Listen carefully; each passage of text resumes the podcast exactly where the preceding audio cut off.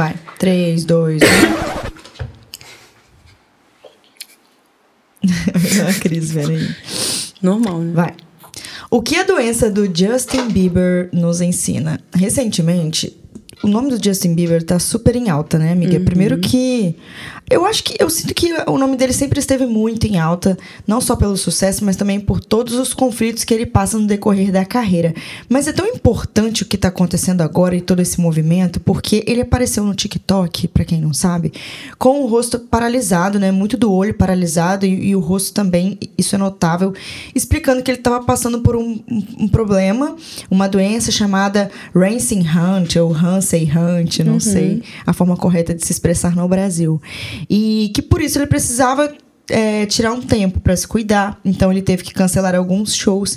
E aí o que, que aconteceu? Ele tirou esse tempo para se cuidar, ficou aquela espe- especulação se ele viria ou não ao Rock in Rio, as pessoas super esperando por isso, os fãs obcecados, né? Na fila, três dias antes. Aham. E aí, quando pensa que não, ele, pum, vai pro Rock in Rio, daí a pouco não vai, vai, não vai, vai, não vai. Até que ele veio. E aparentemente, parecia que ele tava super bem, assim, pelo menos assistindo os takes. Ele tem esse jeitinho, às vezes, né? Então ele, ele acaba virando meme e tal, o que também é bem complexo, porque se ele tá passando por alguma coisa, ele virar meme, não sei se é um caminho muito legal a se, a se passar. Enfim, tá fora do controle dele. Mas o que, que a doença dele nos ensina? Que doença é essa? Essa doença de fato é uma doença? A gente pode ter ou não? O que, que tá acontecendo por trás do Justin Bieber que dá pra gente trazer pra nossa realidade, pro nosso cotidiano, pro nosso dia a dia? Então é sobre isso que a gente vai falar hoje no Conselhos de Freda.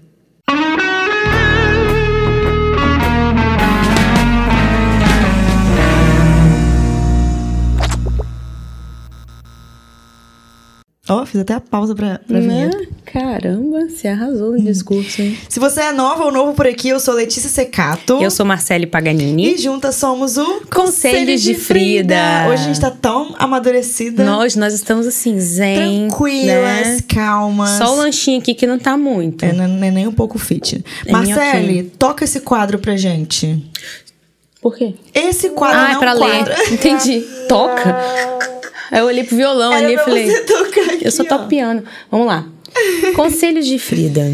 I love you, Justin. I love you, Justin. Se você ama o Justin Bieber, já deixa um like nesse vídeo, né, amiga? Isso aí. Você curte Justin Bieber? Gosto. Ah, Sim, eu- tá eu na sou- playlist. eu não sou fã. É, eu tá acho que não é playlist. mais. É, um- é uma geração an- antes, talvez. É, eu já era. não sei, eu já tinha uns 20 e 28. poucos anos quando eu tocava Baby Baby U. É. É isso, eu acho que não- a gente não pegou tanto, mas a, a gente ama as músicas. Sim. Aí eu trouxe uma questão muito importante, falando, ah, o que, que tem a ver com é, Hams, Ramsey... Ramsey... Racing Ram- Rant. Ramsey Ranch. Setembro Amarelo, né? Vamos contextualizar o Setembro Amarelo, né, Vamos. gente? É, o Setembro Amarelo é uma campanha do CFM, do Conselho Federal de Medicina, que iniciou, se eu não me engano, gente, eu posso estar errada porque eu sou péssima para números, começou em 2013. É uma campanha de prevenção ao suicídio. Ah, Marcele, socorro! Tal. O que, que a gente entende, nós, da profissionais de saúde, entendemos o suicídio hoje? Não é falta de Deus, não é frescura, não é falta do que fazer. É o fim de uma doença emocional. Quando você tem um. Vamos, já que estamos falando de tabu, né? Quando você tem um câncer, qual que é o fim daquilo ali se ele não for tratado, se você não né, fizer o que, né, o que tem que fazer, enfim, ou se o tratamento não der certo? O fim do câncer é o seu corpo falecer. Como que é aquela expressão do não sei o que lá de madeira que você usa? Sério que eu uso? De madeira? É, aqui pra caixão? Ai, veste o pijama de madeira. É. Ai, que horror, amiga! Dou conta de você, Letícia. Aleatória. Seus engramas neuronais são, são muito peculiares. Enfim, voltando aqui. Então, o fim de uma doença que você pega, que não seja é, emocional, é o falecimento do corpo. Quando a gente tem uma doença emocional, você talvez não vá morrer daquilo ali. Eu vou explicar depois por que o talvez. Mas uma doença emocional, ela te leva a acreditar, ou seja, o seu cérebro chega, entra num modo de autodestruição e que faz você acreditar que a única saída é você se matar. Né?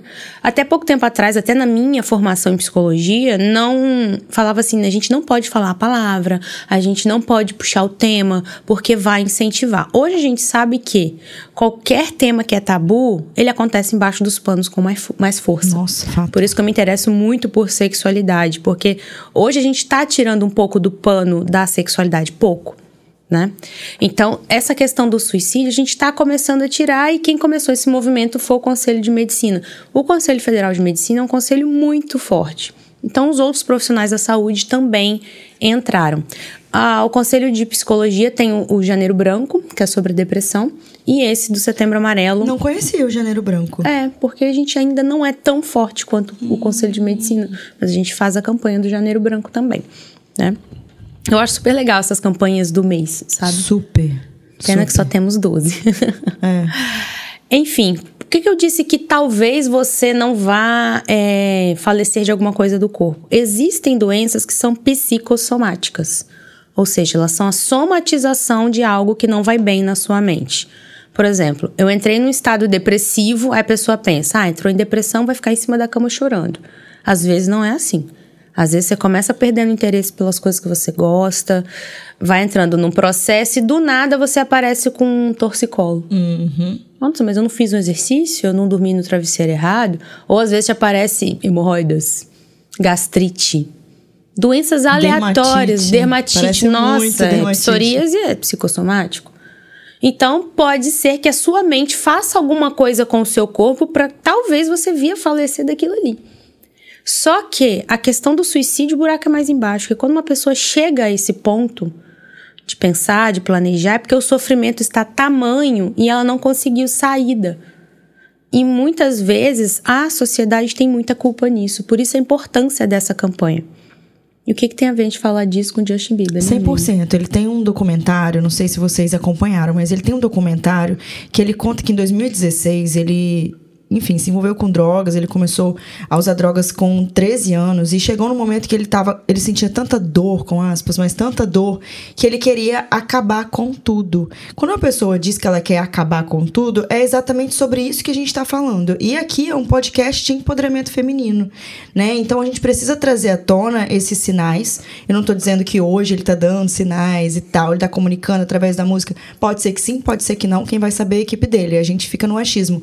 Mas por que que é importante a gente trazer à tona a seriedade desse assunto com uma estrela, um superstar, porque às vezes dentro da sua casa, sua irmã, seu filho, você tem sentido, tem sentido essas coisas e não consegue enxergar a seriedade desse problema, né? Então, quantas pessoas passam isso dentro de casa, às vezes com uma filha, um filho, ou a própria pessoa não consegue enxergar? Então, tem tudo a ver. Inclusive, essa doença essa síndrome de Hansen-Hunt é uma condição, eu anotei aqui para vocês, ó, que afeta o nervo facial e pode provocar paralisia de parte do rosto. Marcelo deve saber explicar melhor do que eu sobre isso, mas é um, é um vírus, né? É viral, como se fosse a, catapora. Eles associam muito a catapora, Sim, não é, é isso? Herpes zoster também. Herpes zoster. Como se fosse assim, eu posso contrair o vírus, Marcele também, Cleiton, você que está aí em casa, mas não necessariamente ele vai manifestar. Ele só vai manifestar se o seu sistema estiver comprometido, se o sistema imunológico estiver comprometido. E aí, uma coisa que eu achei muito legal é. Primeiro que eu li que a manifestação disso é muito pequeno percentual de pessoas que tem para manifestar, esse é o primeiro ponto. E depois tinha assim, ó. Para os que tiveram contato com o vírus, olha, olha o que, que você deve fazer. Tratamento, tá? Tive contato com esse vírus do Justin Bieber, o que, que eu tenho que fazer? Dormir bem, evitar excessos, se alimentar de forma saudável e cuidar do equilíbrio emocional. Cara, Marcelo, tem uma pergunta para você. Baseado em tudo isso que o Justin Bieber está vivendo e a gente consegue ter uma noção assim de que por trás dessa doença devem ter outros problemas agregados, mas o, a minha pergunta para você é: o que significa ter saúde mental? Pois é, a questão da saúde mental é algo que é tão subjetivo que é difícil a gente a gente dar uma dar uma resposta bem, ah, ter saúde mental é isso. Uhum. Saúde mental para mim é uma coisa, para você é outra. Mas é muito importante você estar bem com você mesmo. Como é que eu vou saber que eu estou bem comigo mesmo, Letícia? Uma hora depois. Hum. Autoconhecimento. Desculpe o delay, estava tomando meu Tomando cafezinho. cafezinho. então, é, é muito dessa questão de você estar bem com você mesmo. É, sem criar a teoria da conspiração, porque eu não sou dessas pessoas que gostam de falar, não, a equipe dele tá fazendo isso e tal.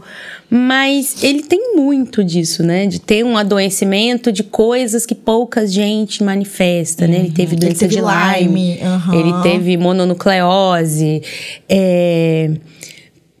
Para mim, é a equipe tentando encobrir, vou falar por que, que eu tô falando isso, encobrir as questões emocionais dele. Por que, que a, a equipe quer encobrir? A sociedade ainda não enxerga com bons olhos o adoecimento emocional. Por isso a necessidade de uma campanha dessa. Porque se a sociedade visse com o mesmo olho que olha para uma doença tão séria, né, como até o lúpus, qualquer outra doença, doença assim, ah, né, pegou um vírus e tal. Como em- e fizesse a mesma coisa com as doenças emocionais, seria muito mais fácil, o tratamento seria mais acessível. E é tão assim simples tratar uma, uma questão emocional. Lógico, tem os fármacos, né? Tem remédio e tal. Mas é tão simples que as pessoas acabam não acreditando que. Mas é só isso? Por que essa negligência, hein? Preconceito mesmo. Preconceito. Preconceito. É, tem muita crença em torno de. Ah, a pessoa também não tá fazendo por merecer, ela também não se ajuda. A pessoa que tá em depressão geralmente fica ou egoísta, fica grossa, fica chata pra outra pessoa. Aí que entra aí aquela questão do amor, né? Você vai amar a pessoa chata, né? Aí que eu falo mesmo, somos individualistas. Agora, será que por trás disso não tem também a máquina de dinheiro? Porque se você assume que ele tem um problema emocional, essa máquina de dinheiro para de funcionar. Sim. Então, existem vários casos, né, de é, personagens, com aspas, né, atores e atrizes da Disney, por exemplo, que sofreram, gente, vocês não têm noção, condições precárias de trabalho, abuso, um, um excesso absurdo para ter o corpo, para aguentar gravação de 24, 48, 72 horas. Então você tem vários relatos. Você tem Demi Lovato, que também é uma super popstar que tem vários problemas, teve vários problemas com a Disney, por exemplo. Você tem aquela Hannah Montana. Como que é o nome dela? Miley Cyrus. Miley Cyrus. Então você vê uma repetição de comportamento. Então a gente tem artistas, superstars, principalmente esses que, que têm o boom na adolescência ou que começam desde novo, que ele- eles chegam aos 20, parece que tá com 60, porque a sobrecarga é tão absurda e todos seguem o mesmo caminho, seja droga, seja depressão, seja essas doenças que ninguém tem, só eles. Então, assim, o que que falta, né, para enxergar que por trás tem gente negligenciando sim, Sim. Talvez por, enfim, falta de empatia, conhecimento, mas acho que muito porque vê a pessoa como um produto, como uma máquina de dinheiro, né? Então, isso é muito preocupante. Agora, trazendo para nossa realidade, né? Ontem eu vi um, uma- um artigo que, que o título era assim: Por trás de toda pessoa de sucesso tem um burnout. Eu fiquei chocada com essa associação. Sim. O que, que é o burnout, amiga? O burnout é como se fosse a pessoa em que. É, burnout é queimar pra fora, né? Dar um boom, explodir. A pessoa vai segurando, segurando, segurando, ela explode. A cena clássica do burnout é a pessoa pegando a tela do computador e tacando na parede. Já virou representação dessa, dessa síndrome. Então é a pessoa assim. Se, numa panela de pressão que você pegou e abriu a tampa de uma vez. Ela. Blau. Só que ela não explodiu porque abriu a tampa. Porque lá dentro foi um acúmulo. Então são pessoas que acumulam. Eu falo muito para os meus pacientes.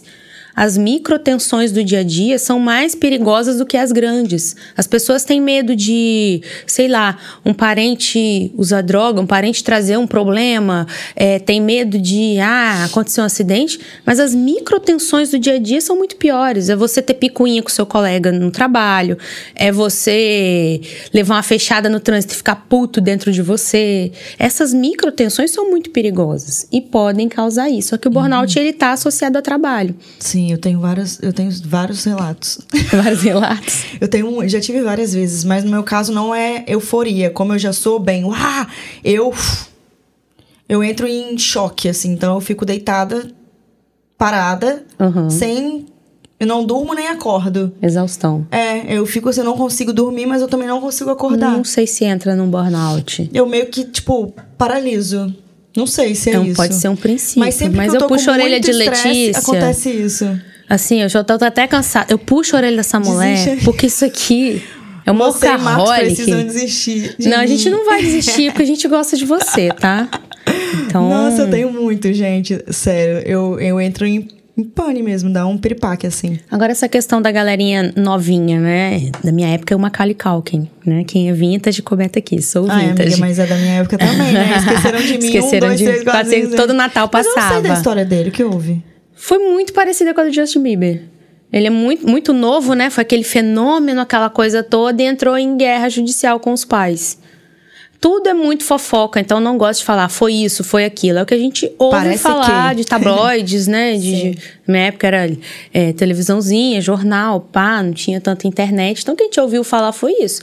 Só que assim, o cara nunca mais foi o sucesso que ele foi. Ele ainda tá na mídia, mas acho que ele fez um ou dois filmes depois de tem adulto. Teve. Muito problema psicológico. Marcele, então o que, que essa galera fez? Primeira coisa que acontece, por conta dessa máquina de dinheiro, amiga, é que não há um respeito à infância. Você quer ter um filho com saúde emocional quando adulto, é você respeitar a infância dele. Nossa, lacrou. Hashtag lacrou. O cérebro infantil não tá pronto para a quantidade de coisas que um adulto tá. Aliás, hoje em dia, Nem o o tá cérebro adulto tá pronto para a quantidade de informação, né? Eu fico falando isso repetitivamente. Mas é isso. Então a gente vai continuar vendo.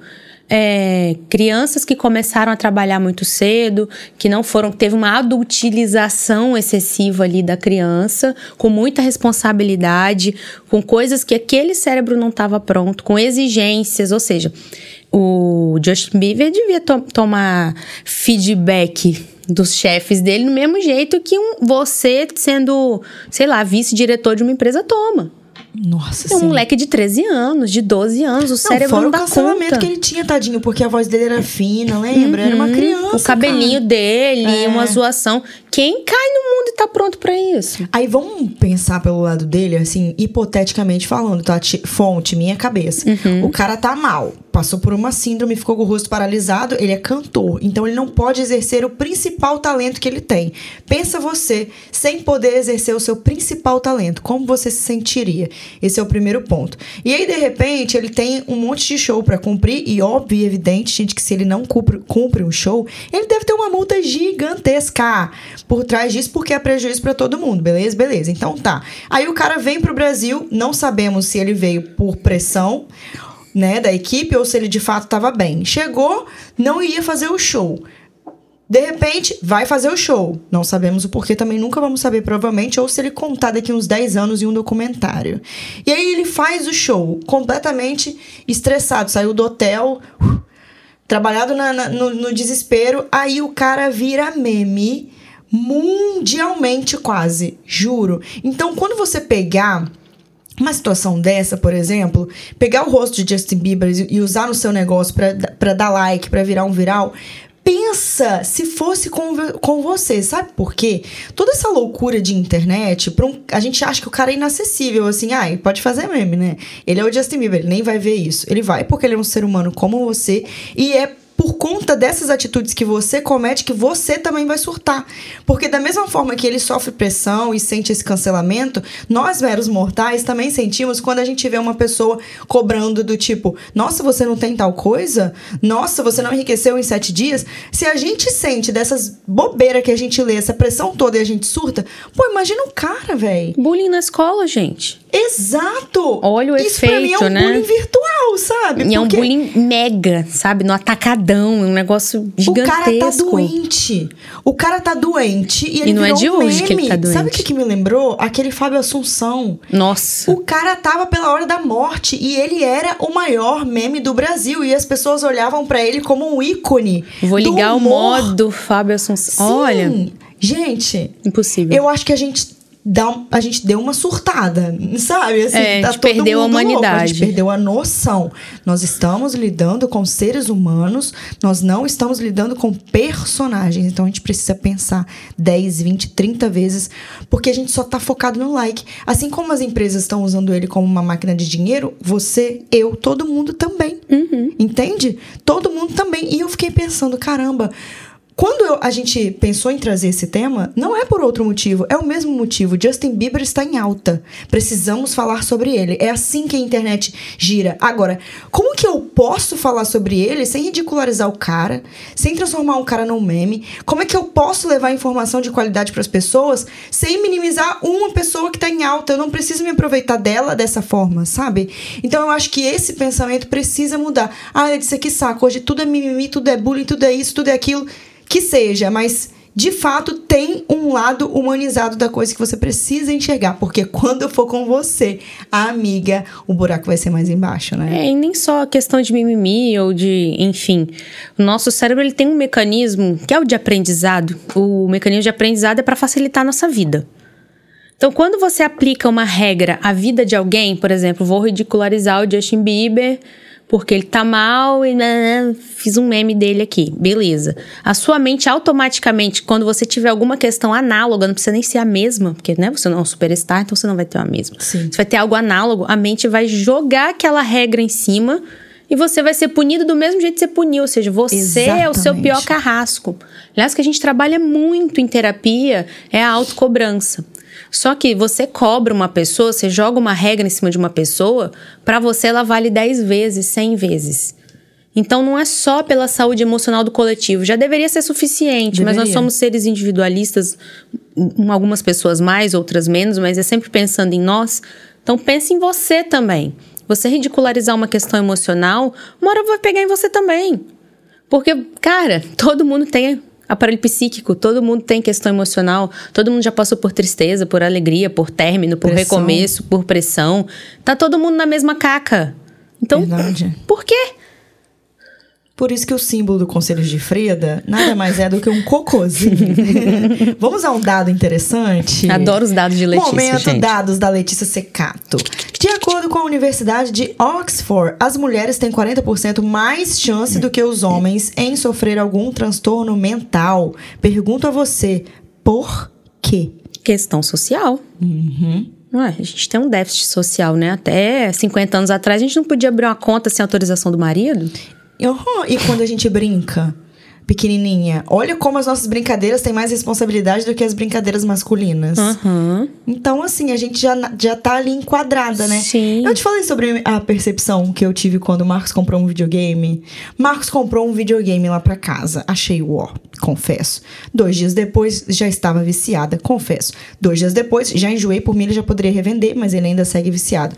E aí eu fiquei me perguntando, pensando, caraca, eu olhei pra ele jogando, achei o jogo tão idiota. Mas enfim, ele tá jogando a respeito. state Aí eu fiquei pensando, qual era a coisa que eu mais gostava de fazer quando era criança, mas eu, eu fui obrigada a parar? Brincar de Barbie. Imagina eu, Letícia Secato, com 30 anos, comprando Barbies e brincando na minha casa de casinha. O que, que você pensaria? Tem problema. Ela tem problema. Uhum. Sim, Essa menina tá tem atrasada. problema. Mas quando você vê um homem jogando Pokémon, você fala, é homem. É. Então, assim, isso explica tudo. A gente é assim. Eu sou assim comigo mesma. Eu nem me permito. Eu, já, eu comecei a jogar lá o jogo, daqui a pouco eu falei, ai, que idiotice, que perda de tempo. Poderia estar lendo um livro, poderia tal coisa. Ou não, eu poderia estar jogando videogame viciado. Uhum, se permitindo. sabe? Mas não, eu não consigo, porque essa estrutura é absurda. Mas eu tenho um outro dado. 77% das adolescentes do estado de São Paulo podem desenvolver distúrbios alimentares como anorexia, bulimia e compulsão, compulsão por comida. Pressão social, mais uma vez, né, amiga? por padrão, Padrão corporal. Olha e que louco. é tudo na alimentação, né? Que e a alimentação loucura. não é só, ah, mas fulana teve bulimia e ela não tinha questão com o corpo. É, quando você come, você tá ingerindo alguma coisa e muita gente come as emoções. Então, ai, tô triste, eu mereço um sorvete. Mas isso não é uma questão consciente, né? Tem gente que faz isso. Nossa, meu dia foi estressante, eu vou tomar uma cerveja. Não, não é só isso. A pessoa, ela come assim que ela não vê o que ela tá comendo. Ela abre a geladeira, é comer frango gelado, é... Sério? Sim. Compulsão alimentar é uma doença muito séria e não é só relacionada a corpo. Porque assim, quando você cria uma, uma recessão de algo, é igual a mola que você segura. Quando você solta, ela faz isso aqui, pá, até ela voltar ao tamanho dela. Então, se, por exemplo, você não vou comer porque eu tô sem fome, perdi a fome, eu não quero comer mais, segurei. Quando aquilo ali volta a ser permitido, você vai comer 50 vezes mais. Entendi. Tá? E é, é um comer super emocional. Se você tá se sentindo assim, procura ajuda profissional. Não fica tentando sozinho, não. É, e é interessante a gente pensar que não tem lógica, então, a gente negligen- negligenciar tudo isso, até porque nós, eu, Marcelo e você que está assistindo, somos 40 vezes mais propensas Uhum. a passar por isso. Ou seja, não negligencie. E eu acho que esse dado é coisas. maior aqui em cidades litorâneas, tá? Onde a gente Da- expõe mais o do corpo. É, Com certeza. Rio de Janeiro também. sim. né, Vitória, cidades litorâneas em modo geral. Mas Uhum. eu acho que não só isso, mas também por conta da- das coisas que a gente assiste, né? Quando a gente é adolescente, Ah, sim. putz, aí você tá já naquele período que você não sei quem, não sei quem eu sou. Uhum. E aí você se inspira na superstar, na popstar, na modelo. Sim. Pena que ninguém contava na nossa época. Talvez agora tá contando um pouquinho mais que essas modelos também estavam passando pela mesma coisa, né? Sim. A Demi Lovato relata isso muito bem, de que ela não podia comer porque eles sempre falavam que ela tava gorda, que a coxa dela tava grossa pra, pra ela fazer o papel que ela tinha que fazer. Cara, isso é uma Sim. loucura. Minhas assim. musas da adolescência eram as Spice Girls. Todas padronizadas. Todas padronizadas, mas cada uma tinha uma personalidade pra você se identificar. Mas todas tinham o corpo, sabe? Uma A um Barbie, pouquinho mais, outra um Barbie. pouquinho menos, mas todas tinham o corpo. Então, tipo, se eu não tô entre essas cinco, se eu tiver maior que ela, se eu tiver um bumbum maior, se eu não tiver cintura, eu tô fora. Então, Exatamente. É isso, amiga. É desse jeitinho. Só uma coisa, um adendo. Se você estiver ouvindo a gente pelo Spotify, corre no YouTube, vem pra cá, se inscreve no nosso canal, dá like, né? Nosso podcast é muito legal. Conselho de Frida é um podcast de empoderamento feminino e a gente cresce cada vez mais, né, amigo? Formato completo, gratuito. Vocês têm noção do que é isso? Não tem pegadinha, não, amiga. A gente vem aqui pra levar conhecimento pra você de grátis. 0800, como Então se inscreve, deixa o like. É, tem os nossos Tem o do Conselhos de Frida, tem o da Marcele, que é Marcele Paganini, o meu é Letícia Secato. Enfim, se você estiver passando por alguma situação também, precisar da Marcele, tem o site dela, manda direct, não se cala. Uhum. E é isso. O que mais, amiga? Algo a complementar? Se Eu tenho uma pessoa- equipe de psicólogos também, tá? nossa, uma super equipe, inclusive, porque tinha uma fila. Gente, deixa eu contar isso. Marcele, você tá com essa fila gigante Não, de espera? não. Marcele tinha uma fila de espera gigantesca dos Fridos e Fridas, né? A sociedade, de modo geral, né, amiga? Porque, assim, gente, ela é muito boa. Ela é muito boa. De vez em quando eu tô assim, lendo meus directs, aí alguém manda: Oi, Lê, consegui marcar um horário com a Marcela, tô super feliz e tal. E eu fico assim, muito feliz também, porque eu acho que quando a gente toma essa decisão, a gente tá tomando uma decisão por nós, assim, mas num Sim. nível estratosférico. Amiga, a pessoa que escutou esse podcast, se identificou, enfim, sentiu que precisa de algo, mas ela não tem condição financeira pra um psicólogo nesse momento. O que, que ela faz, cara? Olha, eu tenho pessoas na equipe que têm vagas, vagas sociais.